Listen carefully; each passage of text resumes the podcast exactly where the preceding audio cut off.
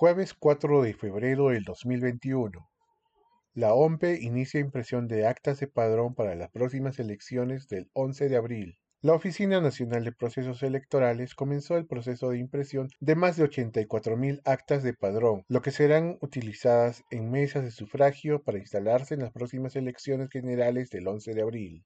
Cada acta padrón está compuesta por la lista de electores, las que contienen datos de todos los ciudadanos aptos para votar, apellidos, nombres, número de DNI y fotografía. Los recuadros para colocar la huella digital y la firma de los sufragantes. También forma parte de cada acto padrón la relación de ciudadanos hábiles para votar por mesa de sufragio, así como actas electorales de instalación, sufragio y escrutinio. A ello se agrega la hoja de asistencia de miembros de mesa, las hojas borrador para el conteo de votos, certificados para los miembros de mesa y el cuartel de resultados. El proceso de impresión de las actas padrón se lleva a cabo con la presencia de fiscalizadores del Jurado Nacional de Elecciones.